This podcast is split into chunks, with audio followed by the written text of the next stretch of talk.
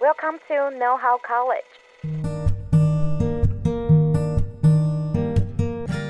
大学问，大学生的大灾问。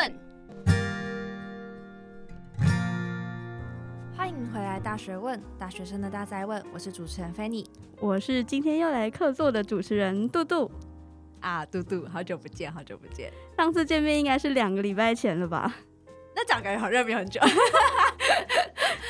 哎、欸，嘟嘟，我跟你说，我上次回去听那个 podcast 节目嘛，然后我们不是邀请那个 Jason 学长嘛，嗯，然后他不是有分享，就是不同的那个海外研究所要怎么申请。对啊，我突然觉得考研究所真是一个就是跨领域的好方法，因为你可以就是接触到不同的就是院所的一些新的知识，然后把这些知识应用在未来的职场上面。对啊，像其实我中文系，但其实我现在念的也是韩文所，因为就是一些个人追星因素。然后像我身边的蛮多朋友也都是跨领域的，可能有商管所的，也有一些观光所之类等等，对，其实都蛮多元的。那我其实也蛮好奇，就是跨领域或转换跑道这件事情会遇到什么样子的困难，或者是什么样子的挑战？今天非常荣幸邀请到在大学双主修中文及经济，现在就读企研所的 Victoria 来跟我们分享一下跨领域会遇到的挑战及需要具备的能力吧。好，大家好，主持人好，我是 Victoria。那我自己的经历是，呃，在中央大学的时候是本系是中文系，然后双主修了经济系，然后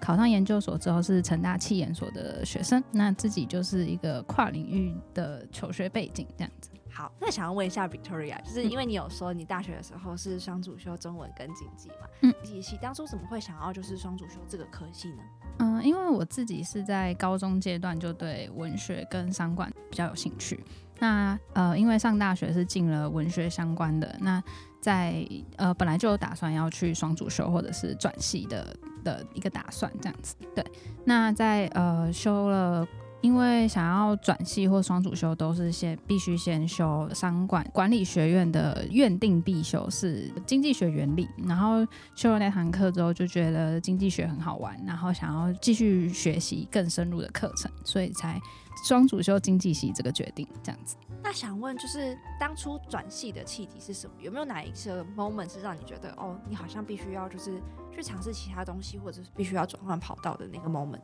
主要还是因为觉得中文系虽然是自己喜欢的文学领域，但是就觉得出路上面就是比较受限，就是可能最多就是老师，或者是继续念下去当教授，或甚至就是在出版业工作等等，这这些出路就是比较受限，那也比较不是我自己理想的一个未来职涯规划，所以。后来就是想要往商管这个方向去发展，所以主要还是以未来的职业目标做考量，所以才会有想要双主修的这个决定这样子。了解，所以一开始是因为就是在思考未来出路这件事情上面，所以才做了转系这个决定。嗯，没错。那科系的选择也是因为刚好有修商管课的经济学原理，所以才选择经济系这样。是的，觉得经济学真的赞，要不要修一下？嘟嘟，我已经来不及了，我已经这个纯文人了。还是可以的，就我们是不停的在学习。好，那想要问一下，因为你后来是读呃气研所嘛，嗯，那这中间的转折又是什么？为什么不是读就是经研所？读经研所是觉得呃出路也相对受限一点点，就是经研所相对就会比较也是会比较走研究方向。然后可能也会是走教职，就是再去往上念也是比较多是走教授或者是往上念博士这样子。比较，我就觉得我的个性上可能也不是那么想要做研究，我还是希望在工作场域上面比较多跟人的互动，比如说是团队合作的模式，或者是高度要与人交流的模的工作模式，会是我比较喜欢的。那所以在选择上面，就是选商管科系会比较是。呃，比较多跟人接触到的，呃的相关职业会比较多，这样子，嗯，了解。所以是综合考虑自己的个性跟就是未来工作的性质，嗯，所以才会读七研所。对。那想要问一下，你当初你是推甄还是透过考试去进去那个研究所的？嗯，呃，我是考试。你是考试，嗯？那你们会有就是面试的环节吗？有。那想问你的背景是经济跟中文嘛？嗯、可是你 apply 的是气研所，嗯，那你是怎么当初是怎么说服那个教授说我就是那个人？因为像跨领域的学生很常会遇到一个问题是，我想要转换跑道，可是我之前的先辈的经验或是我之前的经历不是那么符合，因为我我可能没有什么商业竞赛，或者是我可能不用一些相关的经历，所以他们在看我的时候会觉得就是你你没有相关经历，你要怎么跳过来？那你那时候在面试的时候遇到类似的问题？有还是有，就是在准备备审资料的时候，当然还是要就是去强化你的动机，然后去告诉你的呃教授说录取你是比较好的选择。那呃，因为我在大学时期比较没有太多像是竞赛或是实习相关的经验，因为双主修的关系，所以课程 loading 比较重，所以比较没有那么多时间去参与课后的像是自己实习或者是参加一些商业竞赛等等。但是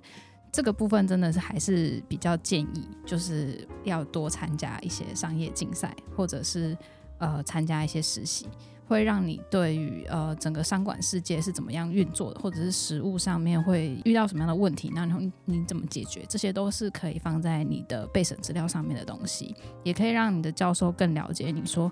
呃虽然你是跨跨领域背景，就是你不是商管背景，但是。你你可以告诉教授，我跟那些商管背景出身的学生是一样的，然后我甚至有更好的能力，或是更能够吸引人的一些特质，那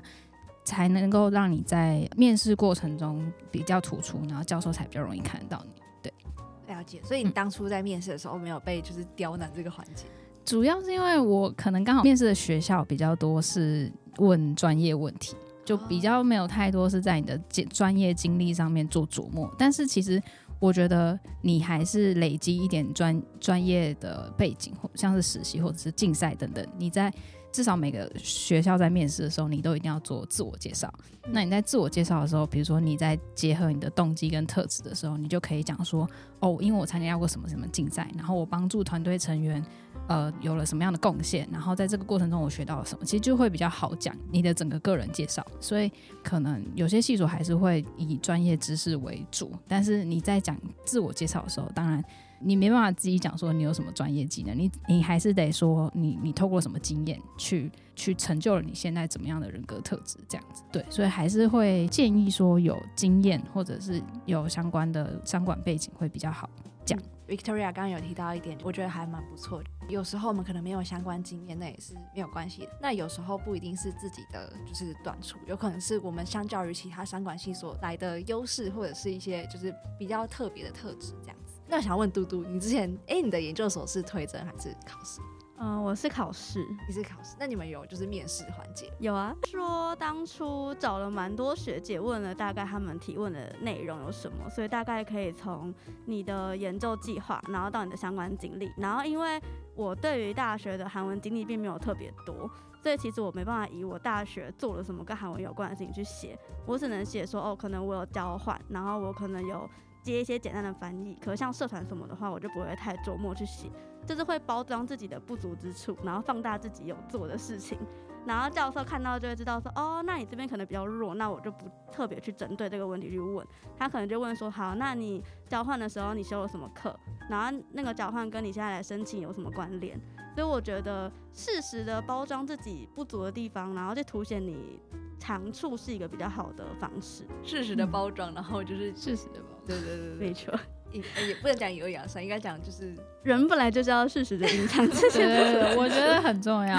这个在面试准备书审的时候很重要。没错，像刚刚 Victoria 说，她大学因为课业的关系嘛，所以可能比较没有时间去参加竞赛或这些社团。那在研究所的时候有补足这个部分的经历吗？在研究所的时候，其实很多身边的同学都还蛮积极去参加这种活动的，所以就可能也会揪我一起去报名参加团队的竞赛，或者是大家都会一起想要找实习什么之类的。所以在研究所的时候，真的就比较多，像是参加过商业的竞赛，包含像是 Royal Brainstorm，或者是呃 ATCC 梦想家提案竞赛，或者是 AWS 的云端提案竞赛，都是之前我有参加过的商业竞赛。在这个部分，我觉得你可以学习到的很多。就是包含那个领域，像是我在 AWS 的时候，就是学习一些云端技术的东西。然后像是在 L'Oreal Brimstone 的时候，你就会可以去了解到 FMCG 产业的一些脉动，或是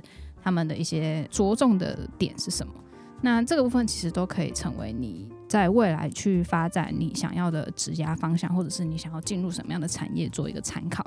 你在面试，你想要去申请实习的时候，你可能也可以去跟你的面试官讲说，哦，因为我之前参加过这个竞赛，拿到比较不错的成绩，然后可以证明说我在这个竞赛当中是有收获，而且是有对这个产业有相相关的了解的，所以我并不是一张白纸，就是可以证明自己说，呃，我在这个方面的专业能力是有的。其实这个部分就可以让你在呃众多面试者当中更突出，然后可能更容易拿到相关的 offer 这样子。那在这三个竞赛之中，有没有哪一个是你觉得就是比较印象深刻，或是你觉得特别有挑战的一个？嗯，我觉得可能还是 L'Oreal 可能会是比较有挑战。其实他们 L'Oreal 这间公司真的蛮注重就是这个竞赛的，然后他们真的也给学生很大的空间去发挥自己的创意，然后去提出自己的想法。就是他们是非常欢迎所有来参加报名的队伍都有机会可以真的就是进入到公司高层，然后向公司高层去提出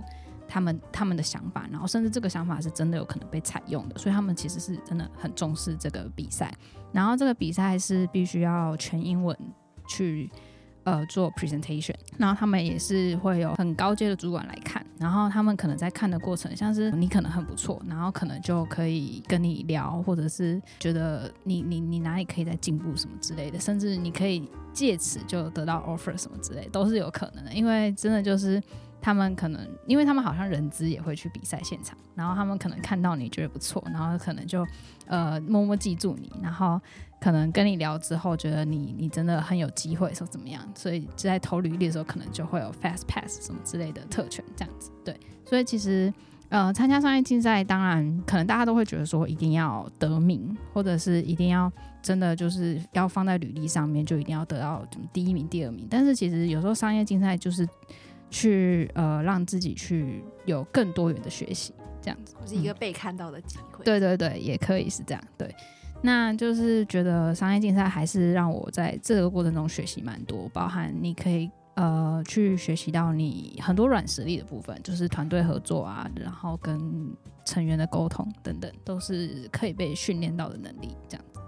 了解。不同的商业竞赛可以让自己快速的学习的同时，也可以理解到各个产业的面向，那也可以多增加自己的竞赛经历以及被看到的机会。那想要问一下，就是你除了竞赛之外，在研究所时期有任何的实习经验吗？硕班时期是有，呃，目前有一份实习是在顾问业的实习，然后这份实习就是去做。呃，比较偏呃，工作内容就比较像是做市场调查，然后做产业分析，然后去了解说客户目前遇到的问题是什么，然后要针对他的问题去去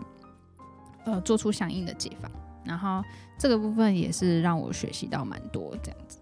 那 Victoria 当初为什么是选择在顾问业，而不是其他的公司或者是外商之类的实习呀？嗯，因为我。会接触顾问业是之前有在成大管顾社参与社课，然后跟讲师做交流，然后我觉得他们让我对顾问业有更深的认识，然后然后也让我对顾问业产生兴趣，然后我觉得呃顾问他们所需要具备的呃知识或者是他们需要具备的职能，是我觉得呃非常值得培养的能力。那所以我就想要去真正的去接触，说顾问业到底实务上他们会有怎么样子的工作内容，或者是他们实际上会需要怎么样应用他们的技能这样子。所以就是有去申请顾问业的实习这样子。成大的管顾社就是你们一般的社课通常都在做什么事情？嗯、呃，我们社课通常会是大概一两周会有一堂课，然后一堂课是三个小时，然后通常。会包含像是 problem solving 啊，或者是 project kickoff，或者是像是呃资料，像刚刚那两个就比较偏向是一开始专案在启动的时候，你需要针对呃呃问题去做定义，然后要去开启这个专案，你要去确定专案的方向，然后再来就是也有包含到资料资料收集的能力，包含像是怎么样去做出量化图表，或者是怎么样去搜寻关于产业的资讯，这些等等这种社课也有。然后也有像是比较呃不是针对管顾业的，就是可能会有些像是职涯探索，或者是包含领导力培养这种，或者是像是一些像是访谈的技巧这种各种不一样的社科去组成的。所以除了就是管顾相关的知识之外，嗯、对于自己个人的规划或者是一些其他的软硬实力也是有在做，就是介绍。对，那想要问一下，就是因为你刚刚有说，就是你在社课里面有因为接触到管顾业，然后知道说会需要一些就是比较特别的能力。那这些能力不一定是我们在读研究所的时候可以具备的。嗯、那想要问一下，你觉得以一个就是企研所，然后有去实习的同学来说的话，嗯、你觉得什么样的硬实力或是软实力是我们会需要先具备的？嗯，或是在这之中可以学习。好了解，呃，如果是在管顾业的话，硬实力可能就会是包含了像是逻辑推理能力，然后呃简报制作能力，以及跟顾客沟通的一些能力。其实这些顾问方法都是有技巧跟步骤的，然后这些其实可以去看一些书籍，像我之前是透过书籍的方式去学习，然后觉得很有趣，然后。加入了管顾社之后，是直接听到讲师去跟你分享这些方法论或者是一些技巧。那这个部分都是可以透过不断的去练习，然后可能跟你一些志同道合的朋友，可能对顾问业也有兴趣的朋友，去不断的去练习，然后去雕对方的逻辑是不是哪里出了问题。这种方式可以去训练自己的逻辑思考能力。那在简报能力上面的话，其实这可能就比较偏实务面向了，就是可能每一间。顾问公司所呈呈现的简报方式会不太一样，但是就必须要透过实际去参与一个专案，或者是实际的去提出一个提案，才有可能真的去实际碰到说哦，怎么样去做出一个呃可以符合顾客标准，然后又符合顾问的要求的一个一份专业的简报，这样子。好，那想要问一下 Victoria，就是以一个就是跨领域的过来人身份来说的话，你觉得有什么样子的能力，或者是有什么样子的特质是可以帮助你去做跨领域的？嗯，我觉得可能主要还是要去找到自己真正想要的是什么吧。就是你在跨领域的时候，你要确定你跨过去的那个领域是真的可以对你自己的成长，或者是你对自己的职涯的方向是有帮助到的，而不是说就是。因为毕竟时间有限，你不可能真的就是呃一直到处跨领域，就是你真的要先至少对那个领域有一定程度上的了解，然后觉得说自己是，我觉得也没有一定要什么，就是比如说像是跨商管，我觉得也没有一定需要什么样的特质，就是没有一定要说你真的要很外向，然后你真的要很会跟人家相处什么之类，我觉得这个不是倒是其次，我觉得最主要的就是你有没有真的。对这个领域是有热情的，然后你是真的觉得你可以投入在这件事情上面的，会是比较呃，我觉得大家可以去思考的重点，这样子。对。那另外一位跨领域的 过来人，有没有什么想要分享的吗？这么突然吗？呃，我其实蛮认同刚刚 Victoria 讲到说，就是你社团上面学到的东西，你要实际应用在社会上是需要训练的。因为就像你可能脑中有一百个单字，你有二十个文法，但你真的要跟外国人讲话的时候，你其实会结巴的，你是会脑袋一团乱，什么都讲不出来。所以你也是必须经过不断的实战练习，然后去跟外国人对话，才能去增长你的口语能力。所以我觉得，对于跨语言类的人来说，我觉得勇于表达是一件很重要的事情。就是你不要怕说，他们会觉得说，哦，你怎么发音那么不标准，或者你怎么文法那么烂，你怎么会讲这么简单的单字？但我觉得，透过这些微小的练习，你才会有勇气去做更深入的表达，或者是更勇敢的说出你的想法。所以我觉得，勇于表达也是一件很重要的事情。OK，这样听完两位的就是分享，感觉跨领域的人不见得一定是要就是。会什么东西，或者当然就是如果你有一些经验或者什么可以帮助你去做加分，可是最重要的核心概念还是应该是要想清楚，因为跨领域的机会成本是偏大，就是我们的时间有限，就是时间很宝贵，所以要做出正确的选择，或者是做出一个是有思考过的选择。那另外一个的话，就是要勇敢的跨出舒适圈，不论是就是鼓起勇气跟陌生人讲话，或者是尝试去学习自己不熟悉的东西，这样。好，那想要问，因为。我们有说，就是我们要做出一个就是有思考过的选择嘛。那当初你在就是做呃跨领域的规划的时候，你大概会是就是在大学时间或者是在研究所时期有做什么样子的准备或是规划吗？嗯，在大学时期，我主要就是觉得是双主修这个决定吧，就是为我未来想要进入商管科系做铺路这样子。对对对，因为经济系虽然算是社科社社科领域，对。嗯那但是还是会碰，还是你一定还是会接触到一些商学的知识，或者是你一定要对产业的趋势有所了解。那呃，在这个部分，你其实也比较好去跟，像是未来要像我像我的计划是要申请研究所的话，你也比较好跟你的教授讲说，呃，我我对商业领域是有所认识的这样子。对，然后在研究所的话，主要就是呃参加竞赛跟去呃。申请实习，这个比较会是呃，我对于想要未来职业目标往商管领域走去做的准备，这样。那我就有一个小小的问题想要发问啊，嗯、就是因为你也说，就是跨领域是一个时间成本非常大的东西。那你当初在做跨领域这个选择的时候，你有面临到一些迷茫的时候，或者是遇到什么困难吗？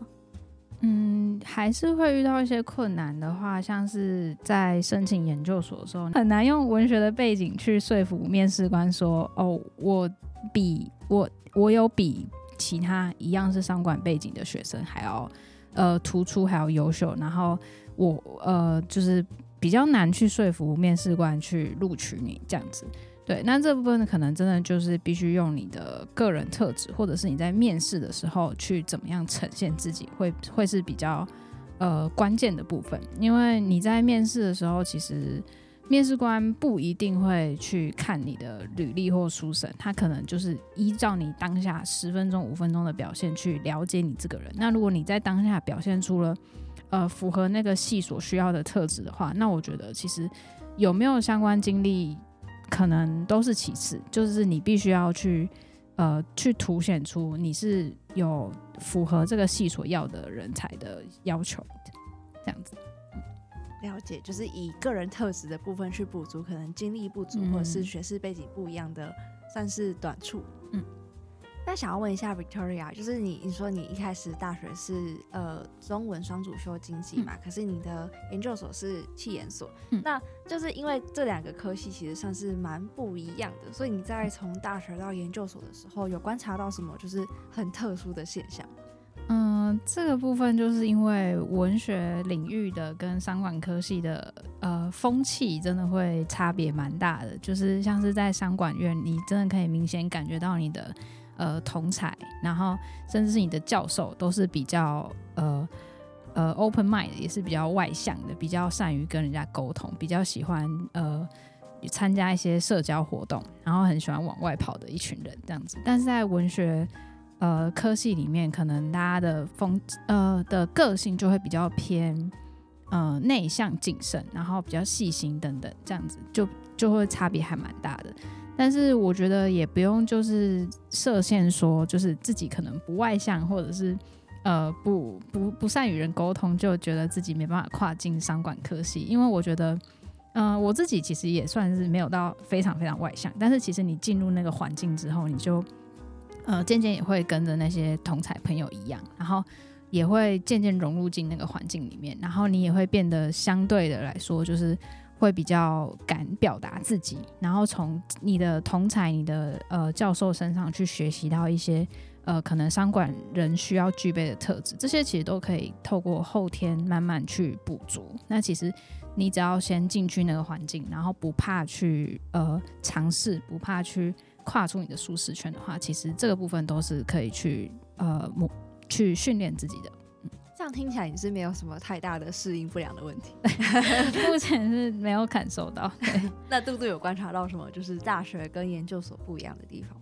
呃，我们院所的话，其实就跟商管学院比较不一样，因为我们比较偏向是自己做研究、自己找资料，然后自己跟教授 meeting，然后系上也比较不会有 teamwork 这种工作，所以可能就是会比较偏向个人单独行动的这样的一个概念。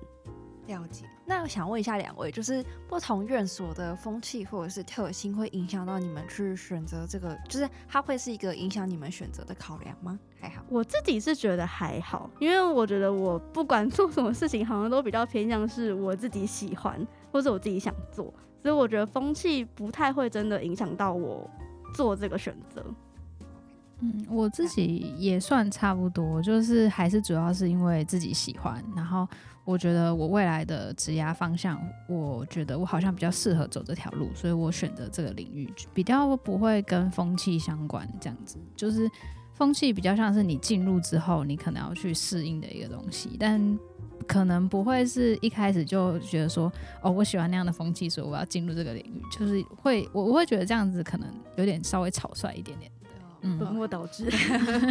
对，有点本末倒置，会被环境影响，但那不是就是影响我们抉择的一个关键。对对对对对。那想要问一下，就是 Victoria，因为你是从就是呃文科的科系，然后转到商管的院所嘛，嗯，那你在就是成功跨领域的过程之中，有没有什么事情是你觉得很印象深刻，或是你觉得很有成就感？那这个部分就可能会是真的拿到我呃很想要的顾问业的 offer 的时候那一刻吧，就是因为就是一路累积下来，就是从文然后跨到商，然后呃。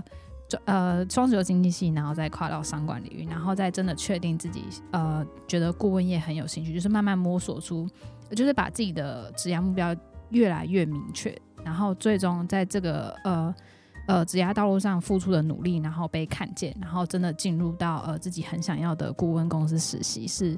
我觉得是算是我觉得最有成就感的那一刻吧，对对对，是一个梦想达成的那种。对对对对对。最后想问一下 Victoria，有没有什么建议是可以给就是目前想要做跨领域，不管是要去考研究所，或者是想要转换跑道的听众？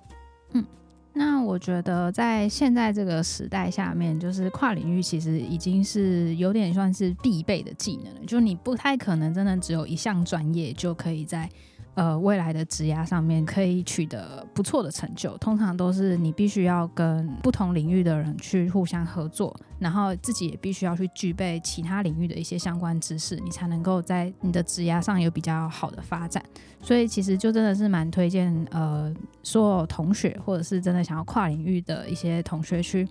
呃努力去尝试不同的领域，然后去找到自己真的喜欢的领域，然后去。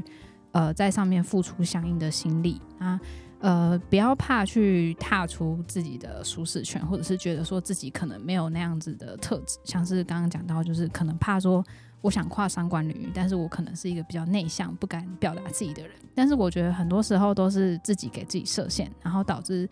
就是你错失了很多可能对你来说是很难得的机会。所以真的就是不要去害怕，然后就是想到什么就去做什么，这样就是呃，我觉得不要去呃浪费自己可能可以得到的很多很难得的机会，这样子，嗯。今天我们非常谢谢 Victoria 来跟我们分享跨领域的心路历程，包含一开始的大学科系选择，及后来的就是企研所的研究所的选择。那中间也提到了，就是他自己经历的跨领域的困难，包含就是没有相关经验的话，应该怎么说服面试官自己是适合的人选，及后来他在研究所上面有的一些比赛啊及实习的经历。那中间也提到了，现今社会中跨领域其实是一个必备的技能，但跨领域这件事情其实并没有我们想象的这么困难。只要在事前做好完善的准备，避免掉过高的时间及机会成本，并且有着不怕挑战、勇于踏出舒适圈的心态，相信大家都可以在自己的领域上面再多找到第二个擅长的领域哦。大学问，我们下次再见，拜拜，拜拜。喜欢今天的节目内容，欢迎到大学问 IG 追踪支持我们，并在各大平台订阅我们的节目哦。我们下次见，拜拜。